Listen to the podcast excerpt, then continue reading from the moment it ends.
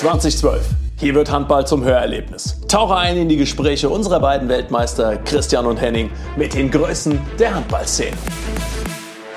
Ja, herzlich willkommen zu unserem Podcast 2012 mit Christian Zeitz und Henning Fritz. Und wir freuen uns heute hier in der Schwalb Arena in Gummersbach, Heiner Brandt begrüßen zu dürfen. Herzlich willkommen. Hallo zusammen. Ja, vielen Dank erstmal für deine Zeit. Heiner, ähm, ja, die Feiertage sind hinter uns. Wie hast du die vollbracht? Wie geht's dir? Ja, ich war vor, vor den Feiertagen in Urlaub, Neuseeland, Australien, schöne Reise gemacht, bin wiedergekommen und habe direkt Corona gekriegt okay. und durfte deswegen Weihnachten alleine in meiner Wohnung feiern. Meine Familie hatte sich verzogen, also war nicht ganz so angenehm. Okay. Aber ansonsten ist alles okay. Geht's dir gut? Ja, ja, prima. Ja, vielleicht aufgrund, ähm, beginnen möchte ich aufgrund der Aktualität ähm, in den letzten Tagen. ist eine große Fußballlegende, ähm, Franz Beckenbauer gestorben. Soweit ich weiß, hattet ihr gemeinsame Ehrung. Ihr kanntet auch euch, glaube ich, über einige Veranstaltungen. Was verbindest du mit ihm? Ja, ich verbinde mit ihm äh, die Vorstellung von einem ganz tollen Menschen. Also ich meine, ich habe ihn früher als Fußballspieler verehrt. Es war der einzige, den ich richtig verehrt habe, weil er so ein tolles Ballgefühl hatte. Der Ball klebte am Fuß, er hat sich elegant bewegt. Das war eigentlich eine Freude, ihm zu sehen. Und seitdem bin ich auch Fan von ihm gewesen und von Bayern. Äh, Dadurch bin ich zu Bayern auch irgendwie gedanklich gekommen. Aber ich habe ihn nachher dann auf anderen Sportveranstaltungen, überwiegend Golfturnieren und so getroffen. Ich muss sagen, er war ein ganz toller Mensch. Also der hat sich wie kein wirklich Prominenter und er war ja tatsächlich richtig prominent. Er hat sich äh, verhalten ganz normal. Er war freundlich, er war hilfsbereit und er hat also auf mich einen ganz enormen Eindruck äh, hinterlassen und äh, deswegen war ich auch sehr, sehr traurig, als ich das am Montag erfahren habe. Habe fast ein Tränchen verdrückt, und, äh, weil ich ihn wirklich sehr geschätzt habe. Ja. Ähm, du hast es angesprochen, er war ja national wie international wirklich eine große Persönlichkeit, hat auch für den deutschen Fußball, ob jetzt als aktiver oder dann später als offizieller äh, viel erreicht, hat er dann auch die Fußball-WM 2006 mit organisiert. Und ähm, wie siehst du das? Wie geht die deutsche Öffentlichkeit so ein bisschen auch mit ja, den Stars um? Ich meine, er war ein großer Star, wir haben viele andere große Stars, die dann aber vielleicht auch ähm, in ihren Zeiten, vielleicht nach der aktiven Zeit, dann vielleicht manchmal auch Entscheidungen treffen, die vielleicht nicht so populär sind. Worauf ich hinaus möchte, ist eigentlich, äh, jeder Prominente oder jeder sollte sich natürlich immer an Gesetz und Regeln halten. Aber haben wir Deutschen dann eine besondere Mentalität, dass wir dann auch diese Stars dann schnell wieder von ihrem Sockel holen wollen?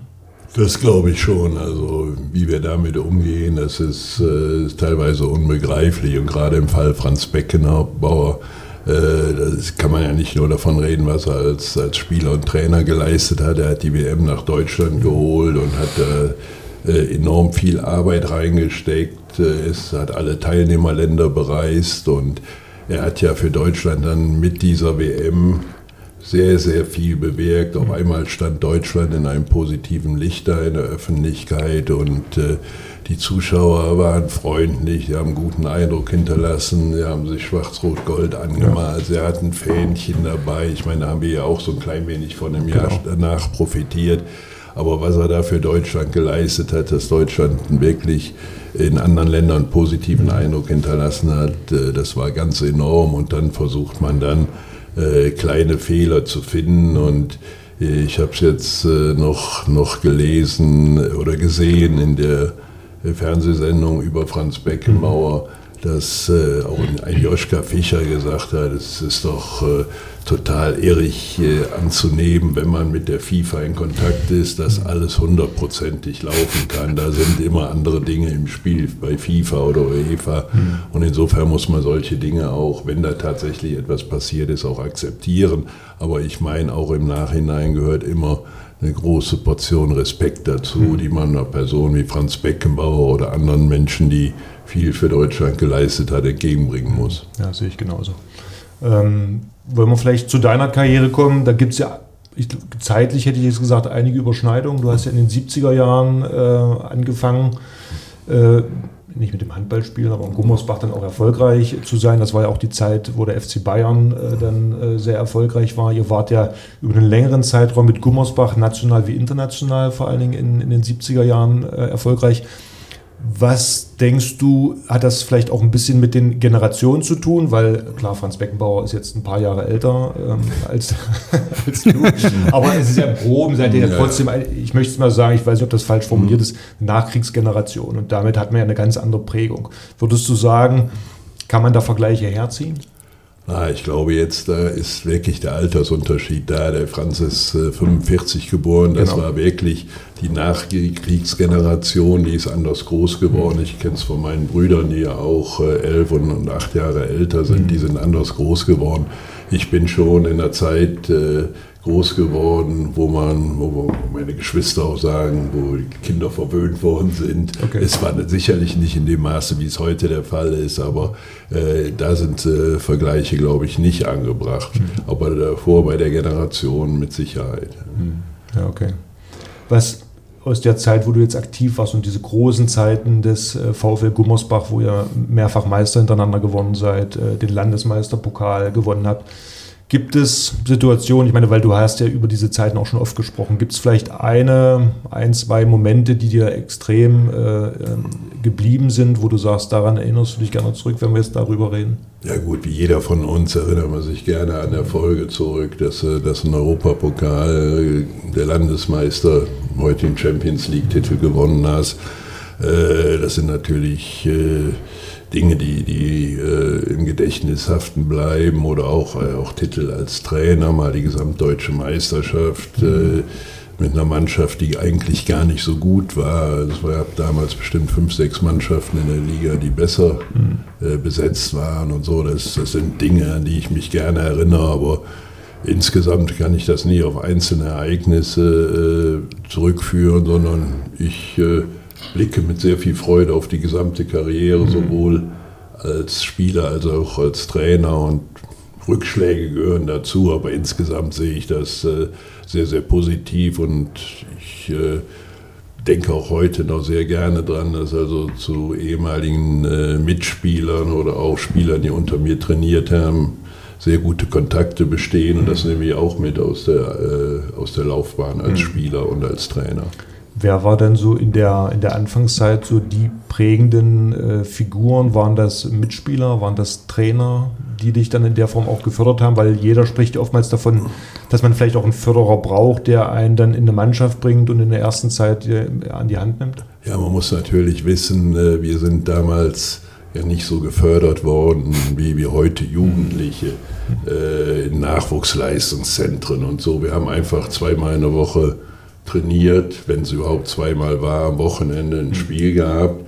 Und so ging es ja auch weiter. In meiner ersten Bundesliga-Saison hatten wir zwei Trainingstage pro Woche. Wir okay. haben dienstags und donnerstags abends anderthalb Stunden trainiert und da wurde dann auch noch Fußball gespielt. Also äh, nicht nur, aber äh, es war kein gezielter Aufbau da, so wie das heute ist mit, mit Krafttraining, mit äh, speziellem Wurftraining und so weiter, spezielle Bewegungen für Abwehr, für Angriff sondern wir haben einfach so ein bisschen gespielt und das war, war der Beginn meiner, meiner äh, Spielertätigkeit in der Bundesliga. Das hat sich erst dann sehr geändert, als Stenzel Bundestrainer mhm. war und der muss ich sagen, äh, der hat mich schon dann geprägt, weil er, glaube ich, auch in Deutschland der erste Trainer war, der äh spezielles Hallentraining machte. Die anderen Trainer, die kamen noch aus dem Feldhandball und so wurden auch trainiert. Und äh, Stenzel war der Erste. Sicherlich kann man über seine Trainingsmethoden äh, nach heutigen Erkenntnissen streiten. Äh, das wäre schwierig, das auch in heutigen Zeit durchzusetzen.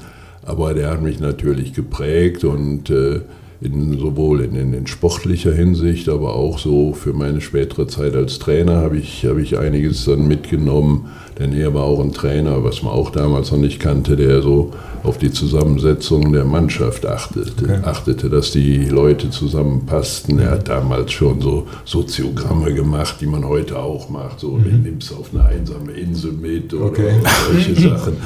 Äh, da, auch da kann man drüber streiten, aber wie gesagt, er hat schon auf die Zusammensetzung der Mannschaft geachtet, hat sogar teilweise sportlich bessere Spieler rausgelassen, um das Mannschaftsgefüge nicht irgendwo zu stören. Und da habe ich sicherlich das erste Mal was, was mitgenommen. Petre Ivanescu nachher auch als Trainer, mhm. der auch als Spieler sehr erfolgreich war, auch Weltmeister geworden war. Der war äh, schon ein sehr, sehr guter Trainer, interessanter Trainer. Ich habe mich zwar oft mit ihm gestritten, weil ich, ich war auch als Spieler nicht ganz einfach.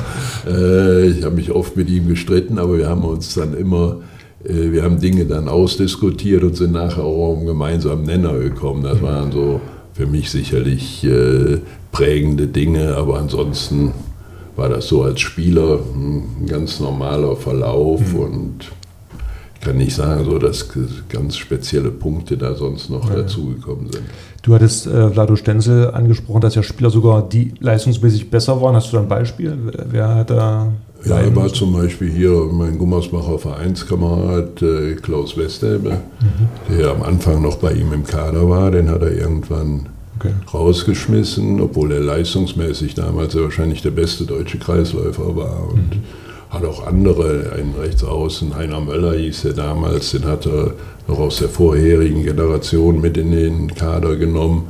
Den hat er rausgeschmissen, weil er von... Äh, äh, Wellinghofen, das war damals ein Bundesligist, nach Nettelstedt gegangen ist und die waren unterklassig damals. Sofort war der aus dem Kader draußen okay. und solche Und er hat ja schon am Anfang, als er die Mannschaft äh, äh, aufgebaut hat, hat er ja einige Leute wie, wie Hansi Schmidt, damals hier aus Gummersbach, ein bekannter Torschütze, ja, den hat er auch sofort aussortiert.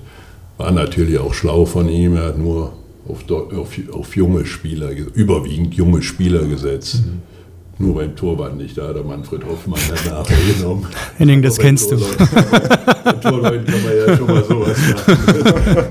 Äh, aber er hat dann eben auf junge Spieler gesetzt, die natürlich auch bereit waren, alles mitzumachen und jedes Training äh, bis zum Ende ja, dann durchgezogen haben. Das wirklich schon sehr, sehr häufig an die Grenzen ging. Ne? Unsere längste Trainingseinheit war mal drei Stunden 20 Minuten. Also aber nicht äh, Taktiktraining, sondern das war da nur, war nur spezielle Bewegungen. Erst Sprungkrafttraining, dann Medizinballtraining. Nach zwei Stunden dachten wir, jetzt ist Feierabend. Und dann hat er uns äh, diese Übung, die ich auch schon mal gemacht habe, nur, nur links, rechts, vor, zurück, ja. was ich aber als Straftraining gemacht habe. Was die kenne ich aus Lanzarote. Die kenne ich aus Lanzarote, die Übung. Straftraining brauchtest du doch bei uns die machen? Aber mir wurde das hier irgendwann zu langweilig, deswegen habe ich abgebrochen. Aber dieses Training hat er dann nochmal über eine Stunde gemacht und äh, davor, nur davor gestanden. Und Habt ihr mal nach trainingswissenschaftlichen Hintergründen gefragt? Er, er war Trainingswissenschaftler. Ja, ja. Er hat äh, mir damals äh, gratuliert, äh, nachdem wir die Silbermedaille bei Olympia geholt haben, 2-4. Mhm. Herzlichen Glückwunsch zur Silbermedaille. Aber äh, wenn ich dir nochmal sagen soll, wie man eine Mannschaft vorbereitet, dann ruf mich an. Und dann hat er irgendwo anders, hat er mal erzählt, weil ich mit, mit Klaus Baum ja zusammengearbeitet habe. Was arbeitet Heiner mit Professor zusammen? Professor muss von uns lernen. das war seine Einstellung. Ne? Aber man muss ja sagen, bei allen Dingen, er, er hat ja riesigen Erfolg ja. gehabt dabei und, und muss das akzeptieren. Und man muss auch sagen, einige wissenschaftliche Erkenntnisse bestanden ja damals noch nicht so in dem Maße, ne, wie, so, wie sie heute vielleicht da sind. Du hattest äh, die gesamtdeutsche Meisterschaft angesprochen. Indirekt bin ich ja beteiligt. Als ehemaliger Magdeburger weiß ich, dass äh, ihr gegen Magdeburg im Finale gespielt habt. Was, waren, was sind da noch so deine, hast du da noch Eindrücke? Ja, es war ja ganz knapp. Ne? Also der, der letzte der letzte Wurf von einem, wie hieß er, Thomas? Äh, Andreas Fink? Nee, der, der, der, etwas kräftige Rückraumspieler, der nachher in Wetzlar gespielt Thomas hat. Michel. Thomas Michel, ja. Das war, vielleicht muss man noch dazu sagen, es wurde damals ja Playoff gespielt, ne? Es war doch Nord, Nord- und Südstaffel. Ja, ja. Wurde im Playoff, glaube ich, dann gespielt nachher. Äh, und wie, wie war das? War das nicht Best of Nee, also ich weiß nicht, wir, wie das genau wir, haben, wir haben nachher gegen THW haben wir erstmal die sogenannte westdeutsche Meisterschaft ja. gewonnen. Und dann war, äh, Ach, war das Magdeburg ja. war noch Ost-West, das war noch nicht, äh, okay. noch nicht Playoff. Das, das kam, war vorher mal, haben wir Playoff gespielt. Mhm, okay. Aber das war dann Ost-West. Und dann hat Thomas, Thomas Michel dann aus dem Freiwurf raus noch die Möglichkeit, äh, quasi einen Sieg für Magdeburg zu mhm, holen. Okay. Und ist, glaube ich, knapp daneben oder Ja, ja. Torwart hat Andreas natürlich, Thiele. Andreas Thiel hat gesagt, Ja, ja. er war dran, auf jeden Natürlich. Fall, wie jeder Torwart. Das wie jeder Torwart. ganz klar. ganz klar. Ich weiß gar nicht mehr, aber es bestand eben die Möglichkeit, dass es das Magdeburg auch gewonnen hätte. War also ganz knapp. War natürlich äh, wie immer bei Ost-West-Duellen. Gerade kurz nach der Wende waren ja auch noch viele Emotionen Ja. im Spiel. Und so waren auch, sind auch beide Spiele abgelaufen, auch Diskussionen über Schiedsrichter, ob Ostschiedsrichter dahin gehört hätten oder Westschiedsrichter und sowas. Das gehörte eben dazu. War eben ein harter Kampf, aber ist dann ganz gut für uns ausgegangen. Ja. Ich glaube, von Gummersbach bist du dann nach Wallau gegangen. Da hätte ich mich jetzt dran erinnert an das äh, Champions League, oder das war damals, glaube ich, noch Landesmeister. Äh, das Finale gegen Bagel Zagreb war das, glaube ich. Ne? war der Itztok Putsch, hat dann, wir hatten glaube ich in Zagreb äh, mit fünf Toren verloren Hm. und führten dann mit fünf und dann äh, hat der einen direkten Freiwurf, der Itztok Putsch, dann äh, ist auch glaube ich mittlerweile schon gestorben, Ja, ja. Äh, einen direkten Freiwurf reingemacht. Dadurch haben wir nur mit vier das Rückspiel gewonnen und ja, haben dann eben auch einen Landesmeisterpokal nicht geholt. Aber in dem Jahr sind wir noch deutscher Meister und Mhm. Pokalsieger geworden. Aber ich habe nach der Gummersbacher Zeit habe ich erstmal ein Jahr Pause gemacht. Also ich wollte auch, auch gar nicht mehr, aber damals hat Bodo Strömer mich nicht in Ruhe gelassen. Ich habe auch, auch vier oder fünf Mal abgesagt. Okay. Aber nach einem Dreivierteljahr habe ich dann zugesagt. Okay. Du bist dann von, von Wallau, glaube ich, wieder nach Gummersbach. Ja, das war dann so eine Hilfsaktion. Das war aber dann schon in der kritischen Zeit hier in Gummersbach, als riesige finanzielle Probleme da waren und ja, war sehr viel Unruhe und ja, dann, ich habe dann auch anderthalb Jahre noch gearbeitet, ohne einen Pfennig zu kriegen. Und dann habe ich aber irgendwann aufgehört, als ich dann stand fest, dass ich Bundestrainer würde und dann haben wir mal ein Heimspiel verloren, da beschimpften mich die Zuschauer. Die eine Gummersbacher. Ja, die eine. Und äh, ich hatte wirklich, ich habe viel investiert da, ne, wirklich keinen Cent gekriegt da.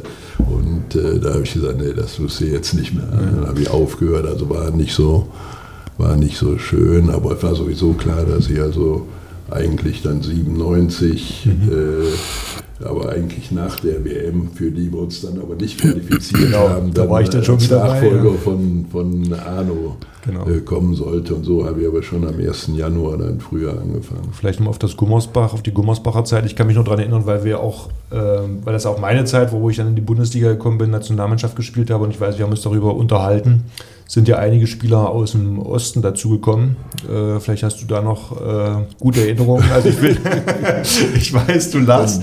Ich will mal nur sagen, äh, Stefan Kretschmer, Kretschmer, Uwe Meuer, Stefan Steinke, glaube ich, äh, Jörn Schläger. Ja, es waren schon, schon besondere Erlebnisse. Also nicht in sportlicher Hinsicht, das war also äh, schon gut. Die waren eben äh, sehr gut ausgebildet, muss man sagen. Aber Kretsche war natürlich schon, äh, ich meine, wir lachen beide heute drüber, wenn wir uns unterhalten, aber war schon ein besonderer Fall und Stefan Steinke auch oder die beiden zusammen. Äh, Da habe ich schon Stories erlebt, dann, die ich bisher als Trainer nicht erlebt hatte. Und äh, aber die, die ganz interessant waren. Uwe Meuer war problemlos. Also Ja, der war, stimmt, Uwe Meuer, Der war und auch äh, Jörn Schläger. ja, Schläger war ja mit, mit Kretsche Stimmt. dann äh, in, in einer WG nachher. Kretsche brauchte immer. Ol- Olli Plohmann, der war der Erste, der gekommen ist. Ja, okay. Also alles, die, die, also mir hat mal ein, ein äh, ehemaliger DDR-Trainer gesagt, also die besten Talente des DDR-Handballs damals, ne? also Plohmann, Kretsche, Schläger. Ne? Aber er hat dann auch noch im Nachsatz gesagt, auch die größten K.O. also es war, war schon eine enorm schwierige Zeit. Also, wobei ich also sagen muss, äh, es sind eben auch zwei Welten aufeinander getroffen. Und du weißt auch, eben war eine andere Erziehung in, in der DDR. Dann kamen die hin, hatten auch auf einmal Geld in der Hand, haben so gelebt und, und haben sich die Freiheiten rausgenommen, die sich vielleicht vorher Nicht äh, nicht äh, nehmen konnten. Und muss aber sagen, mit der Erfahrung von heute wäre ich auch etwas anders damit umgegangen. Ich hatte dann auch, ich war ja auch noch, noch relativ junger Trainer, hatte meine Vorstellung, so, das ist der Weg und den ziehst du durch. Ne? Und das hätte ich auch ein bisschen anders lösen können, aber es war nichtsdestoweniger eine sehr, sehr schwierige Zeit. Aber ja. man lernt aus allen Situationen. Ne? Du, gar keine Frage. 97 äh, hast du dann das Amt als Bundestrainer übernommen. Es ging ja dann eigentlich schon auch relativ gut los. 98 die erste Europameisterschaft dann in Bozen, wo ich jetzt ja aktuell ein paar Verbindungen äh, wieder habe. ähm, ja, was, was verbindest du mit dem Turnier? Ja, es war ein, ein, ja, war ein sehr guter Turnier, waren ja auch alle im Nachhinein zufrieden, dass wir eine Bronzemedaille geholt hatte, hatten. Äh, ich erinnere mich, ich glaube, das erste Spiel hatten wir gegen Schweden und da haben wir, glaube ich, mit einem Tor verloren. Ja, sieben Meter, du mir Brandes, weiß ich. Und da haben wir eigentlich ein gutes Spiel hingelegt, ja. aber da war schon so in der Öffentlichkeit auch äh, so eine gewisse Enttäuschung. Ja, geht schon wieder los, sie verlieren beim Turnier. Und dann äh, ist ja das Turnier ein, insgesamt äh, ganz gut gelaufen. Mhm. Nur gegen die Spanier hatten wir, glaube ich, keine Chance im Halbfinale, wobei wir uns gegen die ja sehr häufig schwer getan haben. Ne? Ja. Äh, Spiel um Platz 3 war gegen die Russen dann. Gegen die Russen, sein, ja. ich glaube nach Verlängerung haben wir dann ja, gewonnen. Ja. Ne? Äh, auch da hat natürlich die Mannschaft dann ihr äh, Gesicht gezeigt. Kannst du dich noch an die Siegerehrung erinnern? Ja, ich weiß, dann sind. Äh, Was in der Kabine war? Ja, das war, war, das nicht mit, mit Haare färben und, und äh, diesen Schuhen, der, der ja. neue Schuhfirma, die dann äh, später dazu kam. Äh, also, und, und, auf allen Vieren wurde gekrochen. Genau. Und ich weiß, die Feier war, glaube ich, auch extrem. Wir hatten, glaube ich, da als Mannschaftsanzüge diese hellen Anzüge. Das kann sein. Da sind aber auch, glaube ich, nicht viele auf, mit auf die Rückreise gekommen. Ähm, heute äh, sprechen wir mal über die Professionalität unserer Mannschaft. Ich meine, es gab dann in der Folge auch noch einige Aktionen, da komme ich dann vielleicht später nochmal drauf zu sprechen. Also vielleicht ähm, im neuen Jahrtausend dann äh, ging es ja dann erfolgreich, ich sag mal, weiter mit dem, mit dem Finale dann der, bei der EM 2002 gegen die Schweden. Ja. ja, wobei wir ja zwischendurch auch so kleine bis mittlere Rückschläge hatten. Ne? Mit, bei der WM in, in äh, Ägypten. Ägypten. Gut, haben wir gegen die, die Jugos verloren. Ne? Aber haben Platz Fünfter. Fünfter. Ja, da ging es um die Quali, glaube ich, für.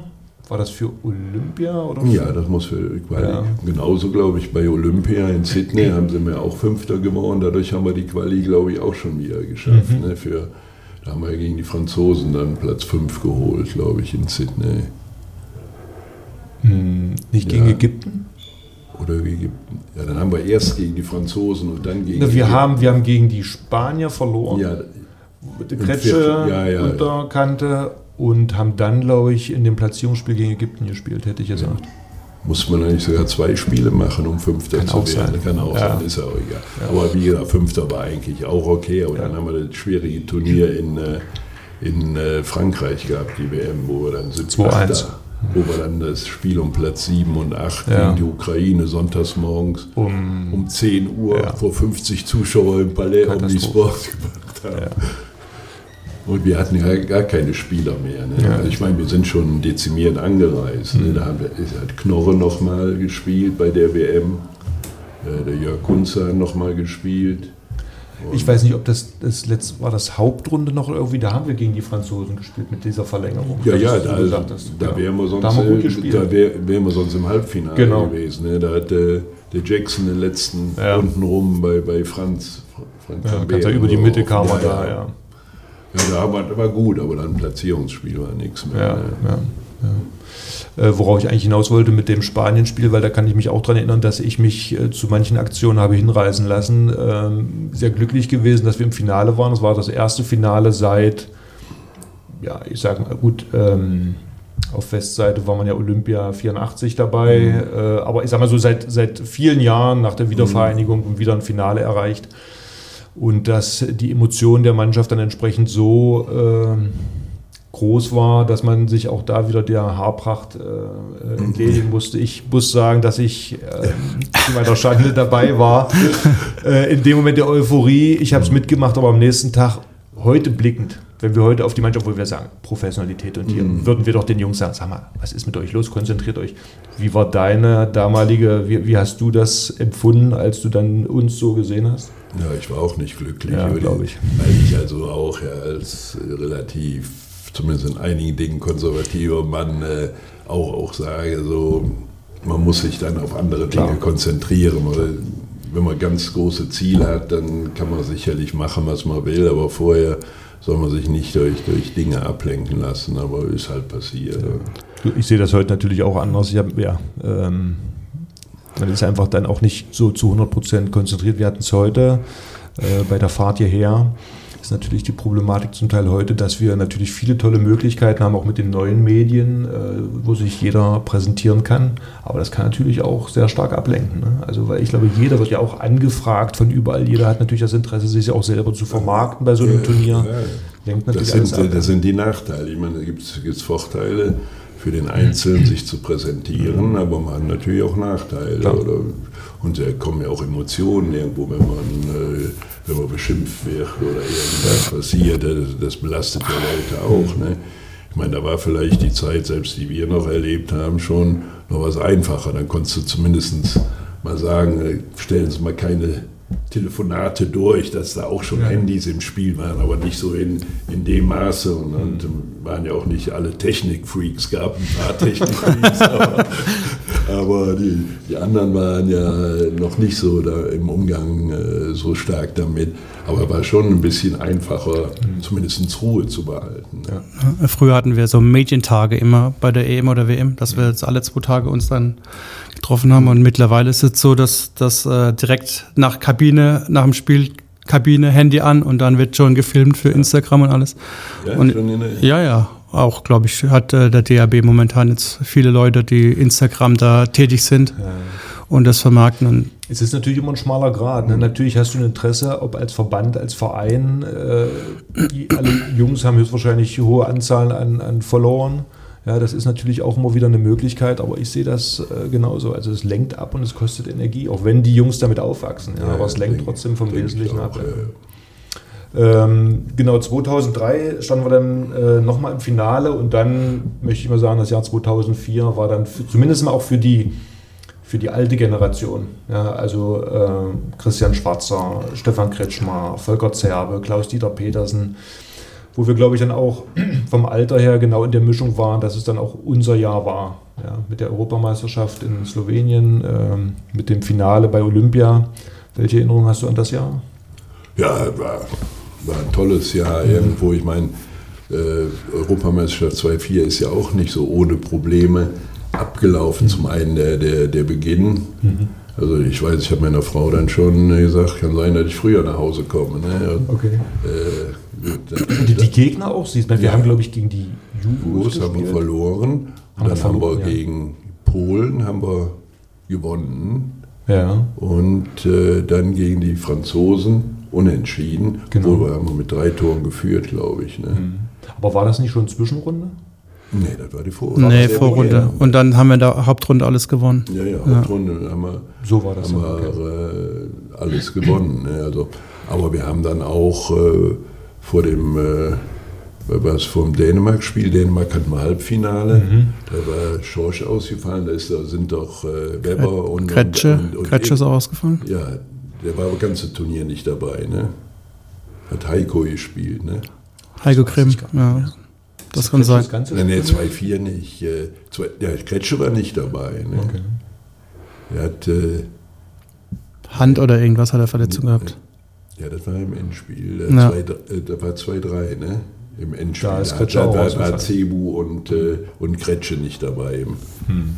Und äh, 2-4 bei der Europameisterschaft war Kretsche von Anfang an ja auch nicht dabei. Hm. Der ist ja zum Endspiel dann dahin gekommen. Ne? Aber in dem Halbfinale Weber und Eike Immel hm haben, haben richtig gut gespielt, ne, die mhm. eigentlich gar nicht, gar nicht am Schirm waren. Ne. Also ich nehme da immer wieder für dieses Turnier äh, zum Vergleich eigentlich zwei.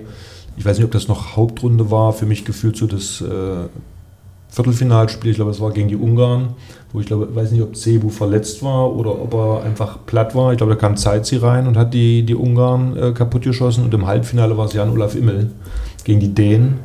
Mhm wo er dann überwiegend aus Freiwürfen dann äh, die kaputt geschossen hat. Ähm, wie, ja, was denkst du, was diese Generation, und als Generation möchte ich es ja mal sehen, hauptsächlich Rückraum äh, mit äh, Markus Bauer, Daniel Stephan, Volker Zerbe, eher so der Lemgoer-Block ähm, mit, mit Kretsche ergänzt. Was hat dieses Team stark gemacht? Ja, ich denke, sehr vieles. Zum einen Handballer. Ich meine, die Mannschaft war ja gewachsen, sind ja im Laufe der Zeit nur der Pommes und Zeitzi dazugekommen. Der Rest war ja eigentlich mit kleinen Veränderungen mhm. gewachsen, waren eben handballerisch stark, weil es äh, taktische Dinge anbetraf. Er hatte eine gute Abwehr. Passte, passte sehr viel zusammen. Mhm. Ne? Also äh, ich bin auch, auch noch der Meinung, dass wir also 2000 bis 2004 enorm stark waren. Mhm. Vielleicht sogar insgesamt besser als 2-7. Aber, mhm. ne, aber 2-7 haben wir eben das nötige Spielglück auch gehabt. Dann hatten wir Heim-WM, vorher hatten wir auch ein paar Mal Pech, was die, auch was die Besetzung anbetrifft. Aber das war eben, äh, handballerisch war, war sehr gut und das ist eben auch eine, eine sehr gute Harmonie mhm. äh, innerhalb der Mannschaft war. Das, das viel Spaß hatten, die Leute viel Spaß hatten, manchmal aus meiner Sicht zu viel. Aber ich weiß gar nicht, was du das, äh, äh, das gehört eben dazu, aber auch so mit dem nötigen Respekt auch am Spielfeld miteinander umgegangen sind. Ne?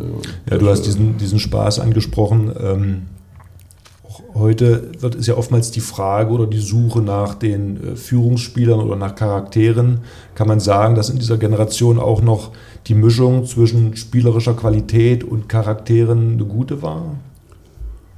Ja, waren, äh, war sicherlich, äh, waren ja, meine Charaktere waren in Ordnung, aber es gab, du brauchst ja auch Führungsspieler. Oder, oder mehrere Führungsspieler, ja, genau. waren sicherlich vom Typ her einige da.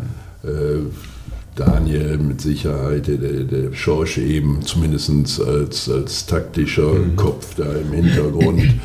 oder Blackie auch mit 2.7 als emotionaler Leader. Es gab also die verschiedensten Typen, ne, die aber äh, insgesamt ja, klar, es gab, gab schon eine Gruppe da, vielleicht manchmal auch zu viel in einer Gruppe, äh, aber äh, die insgesamt äh, sich keine Sonderrechte den anderen Spielern gegenüber rausgenommen haben. Ne. Ja. Die haben sich schon ein paar Sonderrechte geholt, aber nicht an den Spielern.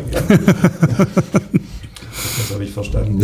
ähm, genau, ja, kommen wir dann eigentlich auf unser gemeinsames absolutes Highlight 2007. Ähm, ja, vielleicht auch da eine Geschichte von mir. Äh, ich hatte ja im Vorfeld, habe ich beim THW war ich ja nur noch äh, dritter Torwart. Äh, klar kann da im Nachgang, und das sage ich auch, glaube ich, in, in jedem äh, Interview, wenn es um dieses Thema geht, dass ich da im Nachgang natürlich immer noch dir da sehr dankbar bin, weil es ja nicht selbstverständlich war, mich als dritten Mann aus äh, Kiel mitzunehmen. Wie hast du vielleicht auf der einen Seite im Vorfeld die WM gesehen, weil das ja auch für dich mit Sicherheit eine einmalige oder für den Handball generell eine einmalige Chance war. Wie hast du im Vorfeld auf dieses Turnier gesehen? Und äh, ja, wie war dann auch vielleicht der Start? Nehmen wir da mal vielleicht erstmal die, die Vorrunde, die ja doch eher holprig war. Ja, im Vorfeld ist natürlich schon Freude da. Das ist ja was Schöneres gibt es ja eigentlich Klar. nicht, als ein Heimturnier zu haben. Aber da muss man sagen, irgendwann äh, äh, wird auch der Druck größer, mhm. kann man sich nicht von freisprechen. Einmal durch, das, durch die Öffentlichkeit, die ja doch dann Anteil nimmt, durch die Presse und so weiter. Und da entsteht ja ein, äh, schon ein gewisser Druck, auch wenn wir dann immer noch nicht zu den Top-Favoriten gehörten. Aber wir wollten es und die Öffentlichkeit wollte eigentlich auch, dass wir eine Medaille gewannen. Und äh, diesen Druck äh, merkt man schon. Äh, also ich habe jetzt noch im Interview gesagt, also ich war vor dem Spiel gegen Brasilien nervöser mhm. als vor dem Endspiel. Ne? Also das, äh, und ich meine, wir haben ja auch nicht gut gespielt gegen Brasilien. Wir haben uns durchgekämpft. Die, die, die beiden Vorbereitungsspiele ja, gegen Ägypten, ja, die waren ja. Ja, das war auch noch. in, in, München und dann in der Halle in, in Herrsching. Herrsching ja. ja, das war alles nicht, äh, äh, nicht so toll, aber äh, ich meine, das Turnier hat dann einen Verlauf genommen, als wenn man das Drehbuch gemacht hätte. Ne? Wir haben uns nach dem Polenspiel irgendwann gefunden. Ich glaube, richtige äh, um, die richtige Umkehr war gegen Slowenien. Darf ich dazu was sagen? Ja. Wir, hatten, wir hatten ja Winfried Oelsner, äh, den ähm, Regisseur von ja. Projekt Gold. Und da gibt es ja eine tolle Szene, und zwar die äh, Vorbesprechung zum Slowenien-Spiel. Weißt du noch, wie die verlaufen ist? Ich sag nur Pizza-Affäre. Ach so, ja, ja, die, die, das habe ich ja im Film. Also wenn ich Vorträge in der Wirtschaft halte, dann kommt diese Szene auch immer. Das, auch da sind wir wieder bei Professionalität. Ja. Äh, du hast gesagt, Drehbuch.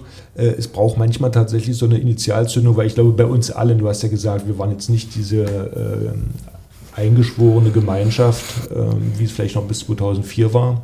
Wir haben ja auch alle diese große Spannung äh, gespürt und wir waren nicht, mhm. ja, wir haben nicht befreit aufgespielt. Und dann braucht es manchmal so eine Sache und die war ja nicht geplant. Also nee. eigentlich war es die Initialzündung, da, womit du uns eigentlich gefühlt, so habe ich es im Nachgang empfunden, die Verantwortung übergeben hast und gesagt hast, also ihr habt jetzt Scheiße gebaut. Ja. Könnt ihr mir jetzt, schön finde ich immer noch, wenn du dann äh, erzählst, äh, dass du noch Video geguckt hast, äh, die Isländer gegen die Franzosen. Ne? Und da kommt der Pizzabäcker. Da kommt der, und ich kann das nie so schön formuliert, wie du das machst, deswegen finde ich das genial. Also ja, äh, klar kann man sowas nicht planen und im Ideal ist sowas vorbereitet. Da haben wir jetzt eine ähnliche Situation wieder, wo die Jungs natürlich auch eine große Erwartungshaltung haben, aber da kommen wir vielleicht später nochmal drauf. Genau, und das war für mich dann auch diese Initialzündung, wo es dann uns gelungen ist, mehr oder weniger nach außen hin zu sagen, okay, ist jetzt scheißegal, was passiert. Mhm. Und wir dann ja mit Emotionen dann auch das Publikum auf unsere Seite mhm. bekommen und dann eigentlich so in diesen Flow gekommen sind. Ja, ja, das war, von da ab ging es bergauf. Ja. Ne? Dann kam natürlich, dass Spieler äh, überrascht haben. Äh, Mimi Kraus ist dann für die gegen, Verletzung von gegen, Markus Bauer. Gegen die Franzosen, ne, Mimi. Ja. ja, ich denke, äh, sag mal, bei allem äh, positiven Verlauf. Wir müssen auch sehen, dass viele auch in ihrer Topform waren. Ne? Fall, ja. Ich meine, du hast das jetzt eben angesprochen, du hast dich gefangen wieder, aber war auch, äh, ich sag so, so ein, ja, Mimi ist hochgekommen, der Toto hat eine Quote von über 90 Prozent ja. gehabt, ja. auf Außen, hat noch nie in Außen, glaube ich, gehabt ja. und hatte in der Abwehr auf halb gestanden. Ne? Und, und, solche Sachen. Und dann Zeitzi und, und äh, Holger haben sich ergänzt. Ne? Da war immer der oder der, der war, das passte so viel. Oder sag mal, und ich habe dann auch mit einigen Entscheidungen Glück gehabt, zum Beispiel dann Lars da gegen Klar, die Franzosen ich, zu, bringen, genau. zu bringen und so. Da waren zweimal die Bälle schon weg. Ja, ja. Äh, aber da brauchst du auch der, der Trainerglück, Klar. wie das Spielerglück brauchst, brauchst du auch. Ne? Also da hat dann vieles zusammengepasst, weil uns vielleicht dann in den Jahren vorher im Endspiel mal gefehlt hat, ja. ne? wo, wir, wo wir genau oder vielleicht besser waren, aber da fehlte eben das kleine bisschen. Ne? Ja. ja, entweder Verletzung oder wie du ja. schon sagst, das kleine Glück ein bisschen Glück, was notwendig ist. Und auch da ist es ja so, auch wenn ich da zurückblicke, äh, die deutschen Mannschaften, zumindest wenn die erfolgreich waren, da konntest du eigentlich auch keinen rausnehmen oder eine Position rausnehmen, die dann irgendwie geschwächelt hat. Also mhm. 2007 fand ich, waren wir von allen Positionen torgefährlich und es war keiner, mhm. wo du sagst, ah, da auf der Position waren wir ein bisschen schwächer, sondern ja, doch, alle. Olli war nicht so torgefährlich. ich glaube, damit kann er ganz gut leben. äh, hat er ja da auch eine sehr gute äh, Rolle gespielt. Ähm, und äh, war damit mit entscheidend, gerade um die Abwehr zu stabilisieren, ja. gar keine Frage. Ja. Ich glaube, der ist überhaupt nicht über die Mittellinie gekommen, der ist vorher abgebogen. Das war verboten. Ne, ne? Ja. Olli verboten, Mittellinie ist verboten. Er hat ja auch immer den direkten Weg. Ne? Im vollen Sprint kam er ja raus. Und so. Na ja, gut. Ja. Ja gut, das war, ähm, du hast, warst dann noch Bundestrainer bis 2011, ja. Ähm, war dann, ich glaube, das letzte Jahr dann auch nicht mehr ganz. Wie war, wie, wie hast du den, ja, wie soll ich sagen, den Abschied dann empfunden? Ich weiß, du hast in einem Interview dann auch mal darüber gesprochen, dass du nicht mit allen Entscheidungen, mit allen Dingen so auch im Umfeld äh, zufrieden warst. Was kannst du dazu sagen? Ja, gut, die, die Zeit danach, ich sag mal, die ersten beiden Jahre waren ja eigentlich noch okay. Halbfinale bei der EM. Äh, mit Problemen und dann aber knapp ausgeschieden. Und äh, danach in, in äh, Kroatien war auch noch mit dem fünften Platz. Da war ja diese Schiedsrichterentscheidung, meine Freunde aus Slowenien, aber, aber auch in dem anderen Spiel noch, äh, ich glaube gegen Dänemark, haben wollten sie uns, glaube ich, nicht mehr bevorteilen. Also ich glaube, das war auch eine Anweisung von oben. Aber 2-10 war schlecht. Äh, 2010 äh, in Österreich mhm. war schlecht, wobei wir da auch, auch Probleme hatten. Äh, Pommes war da, glaube ich, verletzt. Ne? Pommes hat auch 2010, 2011 mhm. nicht gespielt. Zeit, sie wollte ja auch nicht mehr. Und äh, äh, waren auch noch ein paar andere Probleme da, aber war, auch da war, war es wechselhaft, aber es hat eben nicht gereicht. Aber was mich eben zum Rücktritt äh, gebracht hat, war eben so das ganze, die ganze Atmosphäre auch in der Zusammenarbeit mit den Bundesligisten. Ne? Also über die Jahre hinweg, der, der Kampf, der hat mich schon aufgerieben. Ich habe also jetzt nochmal gesagt, das äh, nehme ich jetzt schon mit Freude zur Kenntnis, dass die Bundesliga eigentlich hinter den Wünschen äh, der Nationalmannschaft steht und die auch unterstützt. Das war damals schon schwierig. Ne? Also sowas wie, wie dieses Mal, dass zwischen Weihnachten und Neujahr kein, Mhm. Kein Spiel stattfindet, war aber gar nicht denkbar. Wenn ich das gesagt hätte, hätte Uwe Schwenker mich ausgelacht. Ne? Äh, und so gab es viele Dinge, äh, terminliche Dinge, ja, nachkommende junge Spieler zu unterstützen. Ich meine, mit der Quote, das war ja nur so eine Notforderung von mir. Quote ist ja nie gut. Das Ja. muss eigentlich ja von selbst bei den Vereinen kommen, dass sie, dass sie junge Leute nachbringen und so. Und da waren schon viele Kämpfe. Also ich weiß, der Uwe in der ersten Phase, der, der wollte eben THW zur Nationalmannschaft Deutschlands machen ne? und hat, hat äh, immer Nein gesagt, auch wenn schon mal bei einer Sitzung die, die anderen Bundesliga-Manager eigentlich bereit waren, was zu tun, was Nachwuchs Okay. anbetraf, dann hat Uwe hat er eingehakt und dann war, sind die anderen auch gekippt. Ne? Das war also, Gut, sind ja natürlich auch immer wirtschaftliche Interessen, weil um die Ja. Feiertage natürlich die Hallen auch immer voll Ja, sind, was jetzt nein. beim THW nie das Problem Nein, war. ich meine, das, das war jetzt nur ein Beispiel, Okay. ne, was, was Terminplanung anbetraf. Der einzige, muss ich sagen, und das hat gar keiner vermutet, der mir mal geholfen hat oder häufiger, war Uwe, Bernd Uwe Hildebrand. Oh, okay. Der, das äh, guckt jeder überrascht, aber der ist schon mal gekommen, hat gesagt, guck mal, einer, hier könnten wir noch einen Termin machen oder so. Der war ja, glaube ich, damals auch äh, Vorsitzender der, der HBL, glaube Ja, ich. ja. Ne, oder, oder Sprecher der HBL. Also der war, war der Einzige. Und sonst war, war, waren immer eigene Interessen da, die ich ja auch in gewisser Weise immer nachvollziehen kann. Nur man muss eben sehen, und wir merken es ja auch jetzt, die Nationalmannschaft ist das Aushängeschild der Sportart. Und wenn die Nationalmannschaft erfolgreich ist, dann lebt die Sportart dann auch davon. Und ich war gestern noch in Köln im Olympiamuseum mit dem Erik Eggers. Der sagte auch, nach diesem Gewinn zum Beispiel 2-7 hat die, die, äh, die, die Handball-Bundesliga das erste Mal einen Titelsponsor gekriegt. Okay. Na, namens, namens äh, äh, war damals, ich bin gerade am über Toyota, genau. Mhm. Toyota. Ja, der, ne, also das hat auch Folgewirk positive Ja. Folgewirkungen äh, äh, für die Bundesliga, aber das äh, war damals eben nicht der Fall und da habe ich mir auch teilweise so viel geärgert und aufgerieben. Aber deswegen war für mich auch, auch der Abgang nicht schwierig. Also ich hatte mich schon vorher geistig darauf eingestellt und habe seitdem auch nie wieder das Gefühl verspürt, auf die Bank zurückzukehren. Außer jetzt hier bei, bei den Allstars. ja, gut, da darfst du dich oft äh, zurücklehnen und da übernimmt er seine Der Riegel. ja. Riegel haben wir dabei. Und, äh, aber sonst habe ich, ich habe nie wieder in der Halle gestanden, auch kein Jugendtraining geleitet oder irgendwas. War für mich das Thema abgeschlossen. Und ich glaube, das ist dann auch ein ganz gutes Zeichen, wenn er nicht Ja. zu, sehr der eigenen Karriere äh, hinterherläuft. ne? Na, wir hatten es ja letztens davon, dass äh, ich glaube, das erste Turnier jetzt, äh, äh, das zum Beispiel nicht im Januar oder im Dezember, Ende Dezember noch gespielt wird, sondern jetzt geht's Ja. erst los. Sonst haben wir immer durchgespielt bis, äh, bis Januar und äh, haben dann quasi. Wir sind direkt, ich kann mich daran erinnern, wir hatten am 2. Januar noch Spiele und ich bin direkt von dem Spiel zur Nationalmannschaft Ja. gefahren. Also Und ich glaube, das ist jetzt sehr gut und auch, wir hatten ja auch früher fünf Spiele in fünf Tagen oder drei.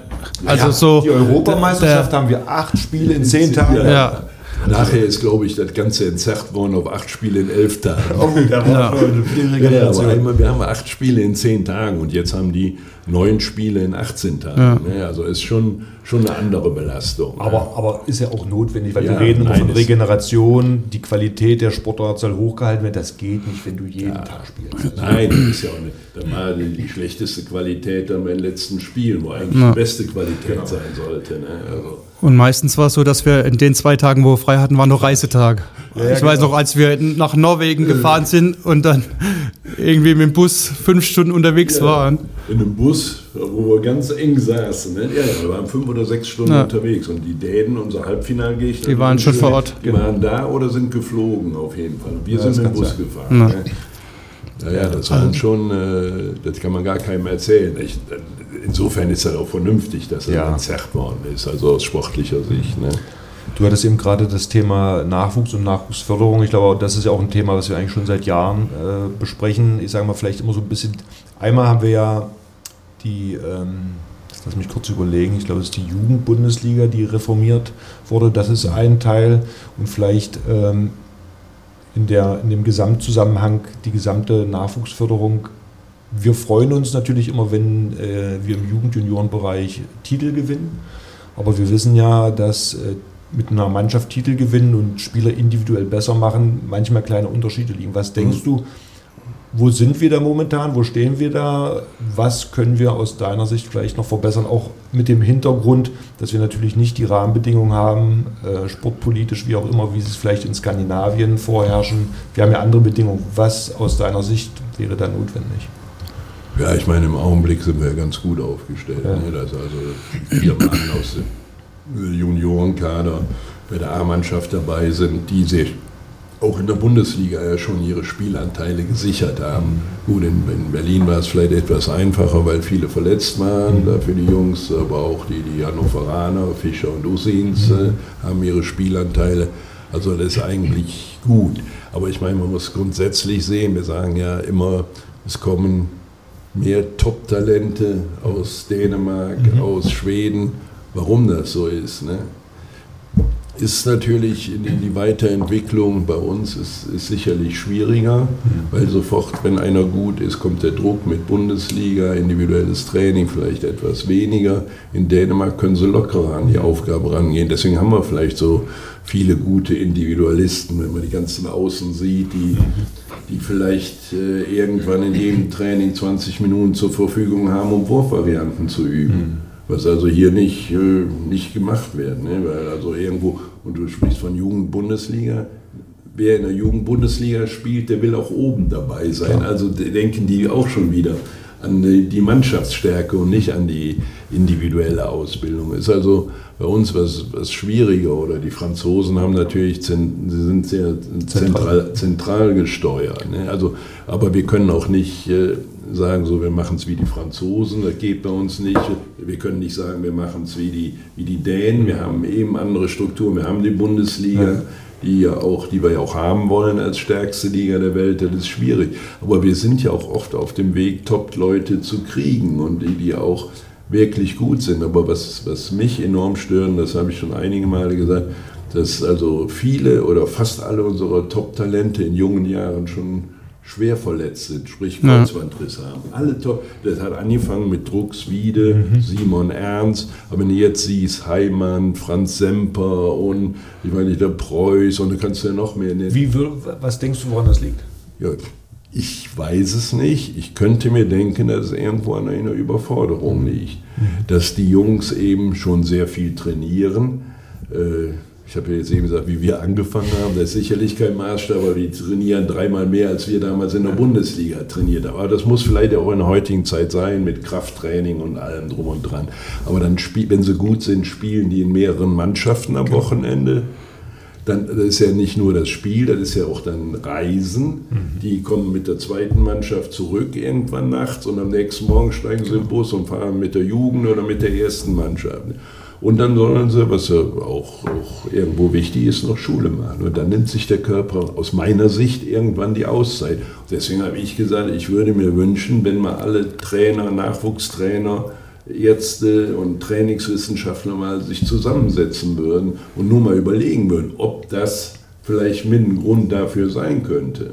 Das ist ja das, was, was du sagst. Diese Jungs wollen, sollen dann in allen Mannschaften, die dann im Verein sind, mit ihrer Leistung bringen, um in allen Bereichen erfolgreich zu sein. Und da denke ich mir, dass es dann eher um die Steuerung für den Einzelnen geht. Entweder hat er eine Art Mentor in der Mannschaft oder der kommt vom Verband oder wie auch immer, um dann auf die Steuerung für den Einzelnen, weil wie du es gerade angesprochen hast, es sind ja dann nicht nur die professionellen Rahmenbedingungen für das Training, sondern so ein junger Mensch hat dann noch Schule, Abitur, Ausbildung, was weiß ich. Dann hat er ja vielleicht auch noch ein Privatleben, wofür er vielleicht mal äh, ein, zwei Stunden Zeit haben sollte. Also so ein, ein, so ein Tag frei in der Woche für einen jungen Menschen ist vielleicht grundsätzlich auch nicht ganz verkehrt. Also es gilt zu überlegen. Man muss ja. einfach drüber sprechen und genau. mal überlegen, ob man andere Ansätze findet. Ne? Ja. Und das Schlimme ist ja, wenn einer schwer verletzt ist, wenn einer Kreuzbandriss hat, der fällt eben in seiner Entwicklung über ein Jahr mindestens, manchmal sogar länger, bis der Kopf auch mal ganz frei ist, mhm. aus. Der, dieser Entwicklungsschritt fehlt dem aber. Mhm. Der tritt dann irgendwann wieder mit 23, 24 ins Geschäft rein. Ne? Und das fehlt ihm. Und das, äh, finde ich, hat uns bei einigen sehr, sehr guten Leuten schon etwas zurückgeworfen. Heiner, lass uns vielleicht noch ein, zwei Sätze. Äh, heute beginnt die Europameisterschaft. Wir freuen uns alle drauf, mit großer Vorfreude äh, in einer tollen Arena. Ähm, ja, welche Erwartungshaltung, was hast du für eine Erwartungshaltung an die Mannschaft?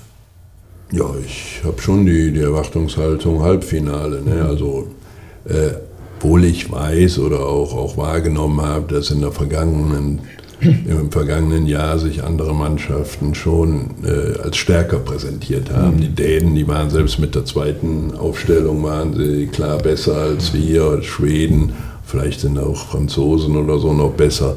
Nur der Abstand ist nicht so groß. Also ich denke, an guten Tagen, wie es bei uns auch war, können die auch äh, jede Mannschaft schlagen. Und je nachdem, wie das Turnier läuft, wenn so ein Verlauf nimmt, wie es bei uns äh, der Fall war, dann, äh, dass die Mannschaft sich steigert, begeistert ist, die Zuschauer mitgehen und dann die Mannschaft auch Selbstvertrauen kriegt, ist, ist einiges möglich. Und ich finde also, äh, ist immer von verletzten Problematik gesprochen worden oder so. Ich finde die Zusammensetzung der Mannschaft gar nicht so schlecht. Also ich finde, das ist eine ganz interessante Konstellation mit den etwas erfahrenen, aber auch noch nicht alten Spielern wie Golla oder jetzt äh, Julian Köster, der gehört ja auch schon zu den Erfahrenen. Ja gut, Häfner ist älter. Aber und, und Juri Knorr hat seine Erfahrung und die jungen Spieler, die dann auch irgendwo sich steigern können. Ich denke so, so ein David Spät, wenn, wenn Andi Wolf mal schwächelt, der kann kommen und der kann auch auf die Zuschauer äh, Auswirkungen haben. Also ich finde, das ist eine ganz interessante Konstellation und man muss da also auch mit, mit gewissen Ansprüchen reingehen und sagen, wir wollen das, um wirklich diesen, diesen unbedingten Willen aufzubauen. Hm. Ja, sehe ich genauso. Gibt's, ähm, du hast jetzt gerade angesprochen, die Leistungsträger der Mannschaft. Gibt es einen Spieler, wo du das Potenzial siehst, der aus diesem Turnier als der, ja, wie soll ich sagen, Hero. Oder der Hero rausgehen kann, der jetzt vielleicht noch nicht so im, im Mittelpunkt steht. Ja, meistens passiert ja sowas während genau. des Turniers, dass irgendeiner, mit dem man gar nicht so gerechnet mhm. hat, sich als, als Topmann präsentiert. Ja gut, in Deutschland rechnen alle mit Juri Knorr. Ja.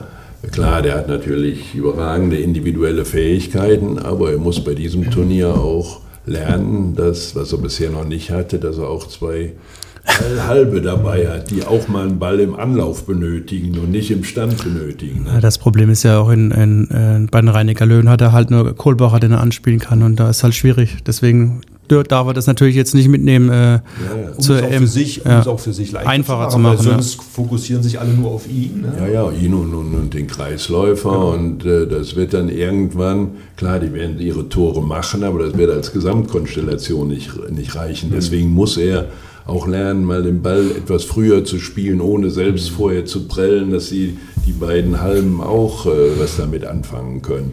Also, aber vielleicht macht er diesen Schritt jetzt im Laufe des Turniers. Für Julian Köster bin ich gespannt, der wieder einen Schritt nach vorne gemacht hat, der in der Abwehr sehr gut deckt. Ich glaube, mit Goller zusammen können die schon einen guten, guten Mittelblock bringen und der vorne auch tolle Sachen also gemacht hat. Also mich hat er hier in einem Spiel begeistert. Da ist er Mann gegen Mann gegangen und hat einen auf die Nase gekriegt und ging dann, kriegte den Freiwurf, ging dann zurück, packte sich so ein bisschen an die Nase, nahm den Ball und ging wieder gegen denselben Abwehrspieler Mann gegen Mann und machte ein Tor. Also diese Mentalität, ja. die hat mir äh, enorm, äh, enorm gefallen und er hat auch spielerisch da Fortschritte gemacht. Weiß, weiß nicht, wer sonst äh, ganz nach oben kommen könnte. Ich meine, die Dänen haben so viel Top-Individualisten, da kommt auch bestimmt irgendein Superstar bei raus. Ich habe jetzt nur mal die Liste gelesen, wen die nicht mitnehmen zur, zur WM. Das sind ja schon Spieler dabei. Ne? Hm. Wir hatten es ja auch gerade heute im Auto. Ich glaube, die zweite Mannschaft von Dänemark würde auch unter die ersten acht kommen. Ja, ja also das ist ja schon. Wir haben hier den, den, den Lasse Möller von, von Flensburg. Mein Bruder hat den gesehen. Ich war bei dem Flensburger Spiel nicht hier in der Halle. Der hat mhm. Tore wohl gemacht, wie er wollte aus dem Rückraum. Ne? Ja, super. Das, und ich weiß nicht, wer, wer, noch alle, aber als ich die Namen gelesen habe, ja. habe ich gedacht, boah, Wahnsinn, das ja. ist schon Wahnsinn. Ja. Von deiner Seite gibt es noch irgendwas, was du, was dir auf der Seele liegt, was du sagen nee, möchtest? Ich konzentriere mich dann voll aufs All-Star-Team. ja, da freuen wir uns wieder, wenn wir uns dann auch zusammen sehen und über alte Zeiten reden. Heiner, vielen Dank. Wir freuen Gerne. uns auf ein gutes Turnier der deutschen Mannschaft, dass wir hier auch den, unseren Handballsport wieder gut präsentiert bekommen. Das wäre wichtig. Ja. ja, genau. Vielen Dank dir. Gerne. Ja.